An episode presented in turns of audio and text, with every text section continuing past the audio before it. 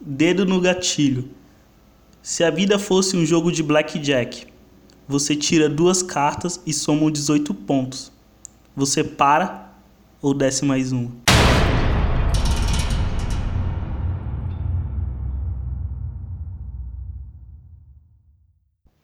Capítulo 2 Três Coelhos São Paulo, Favela do Menor.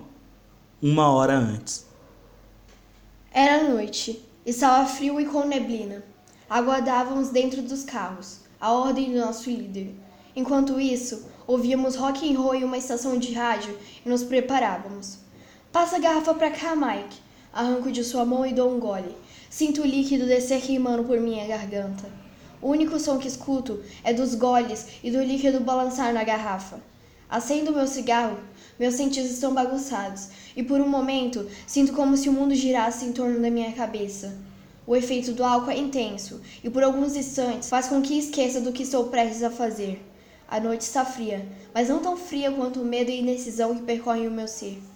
Vamos, Brian, Bárbara e Roger. Está na hora, Mike falava enquanto colocava sua máscara.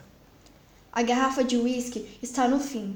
Meus cigarros estão no fim, e por coincidência, o tempo de espera chegou ao fim. Puxo do porta-luvas minha máscara de palhaço.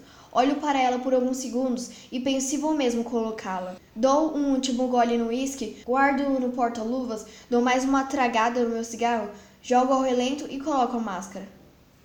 Lembra das regras? Questiona Mike, sem demonstrar quem perguntava, apenas soltando a frase no ar. Nunca chame por nossos nomes na hora em que estiver invadindo. E não faça reféns.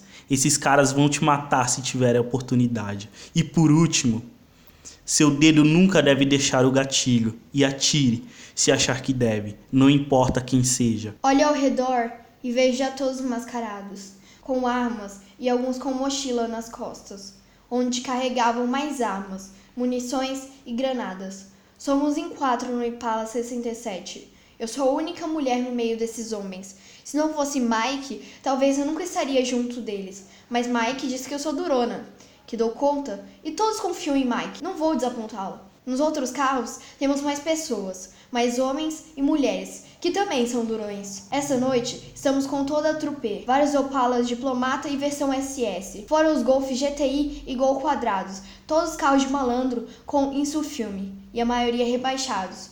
O que estou dirigindo é o único Impala, que é de Mike, o nosso líder. O silêncio incomoda. Os sentidos bagunçados pelo álcool e drogas prejudicam a nossa intuição nessa noite. Mike levanta minha máscara e me beija. Diz entre sorrisos que me ama e que vai dar tudo certo. Retribuo e digo que está tudo bem. Mas não está. Estou com medo. Nunca fiz isso antes. Bom, pode até parecer clichê essas máscaras de palhaço. Um grupo amado e com um carro V8 sedã. Mas isso não é um filme de Hollywood. E estamos no Brasil. Não vamos assaltar bancos e nem qualquer tipo de comércio local ou empresas. Mas vamos tomar um morro, invadir uma boca. Isso quer dizer, meus amigos, guerra. O que não sabíamos que nesse mesmo dia o líder do morro pagava o arrego para a polícia corrupta e milícia, para eles não subirem o morro e não atrapalharem o negócio. Porém, a Narcóticos de São Paulo tinha montado uma emboscada para pegar a negociação de ambos e prender os envolvidos, a fim de acabar com o tráfico naquela região. E entre nós, os palhaços, tínhamos um traidor que nos levou para o abate.